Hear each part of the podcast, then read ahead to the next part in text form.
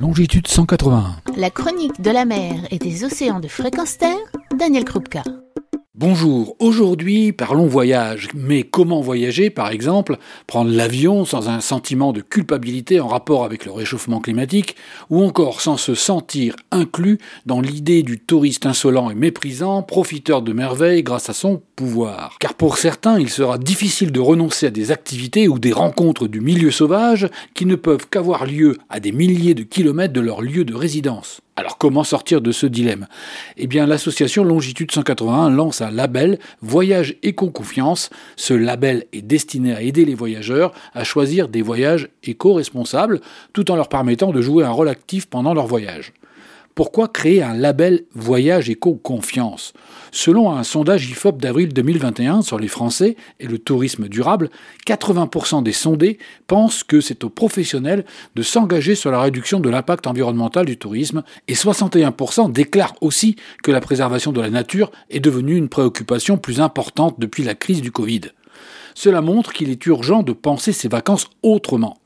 Et ce label s'adresse à ceux qui ne veulent pas renoncer à leur voyage dans d'autres régions du monde, tout en s'interrogeant sur le bilan de ceux-ci. Les voyages qui obtiendront le label Voyage Éco-Confiance Longitude 181 ne seront pas commercialisés directement par Longitude 181, mais par des voyagistes ambassadeurs de cette association, partageant la même exigence de contribution à la protection locale de l'environnement, afin qu'un voyage ne soit pas qu'un caprice, mais aussi une contribution. Pour un voyageur, l'éco-responsabilité se traduit par une participation au travers du séjour à la restauration de l'environnement marin.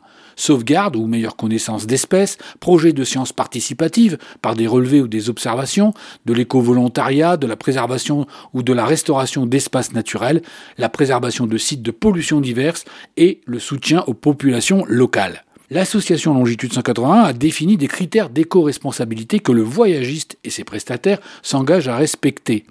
Tout d'abord, des critères en matière de connaissance du milieu et de l'environnement.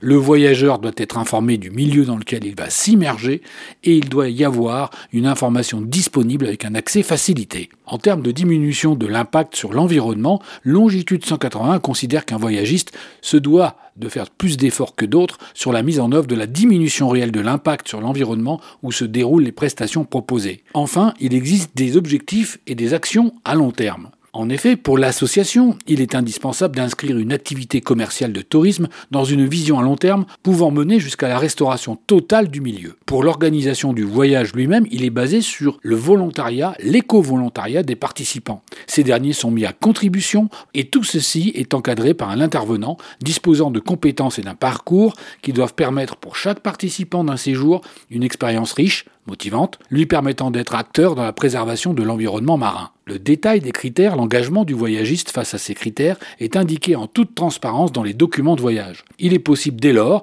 d'avoir une attente calibrée avec ce qui est proposé. C'est la base de la confiance mise en place pour réaliser un voyage non pas parfait, mais en connaissance de cause sur les volets d'éco-responsabilité de celui-ci. La liste des critères, associée à un encadrement de qualité des activités qui permettent une contribution directe ou indirectes à la protection de l'océan sont un véritable défi pour les organisateurs de voyages. Et les voyages qui ont reçu ce label pourront être renforcés d'une année sur l'autre dans leurs critères, dans un objectif d'amélioration continue. Beaucoup de voyagistes sont néanmoins intéressés par ce concept de voyage éco-confiance. On est donc loin du tourisme de masse uniforme, dont le voyage est une compilation de transport, hébergement, repas et activités sportives ou de loisirs. Il est souhaitable que tous les voyagistes puissent s'emparer du concept afin que voyage, plongée ou activité activité aquatique rime avec minimum d'impact et contribution à la protection de l'océan. Pour inaugurer ce concept, une première série de 4 voyages a été initiée par le voyagiste Ultramarina dans un contexte difficile, une série qui obtient le label Voyage et Confiance en lien et en encadrement par Valérie Valton, guide de l'interaction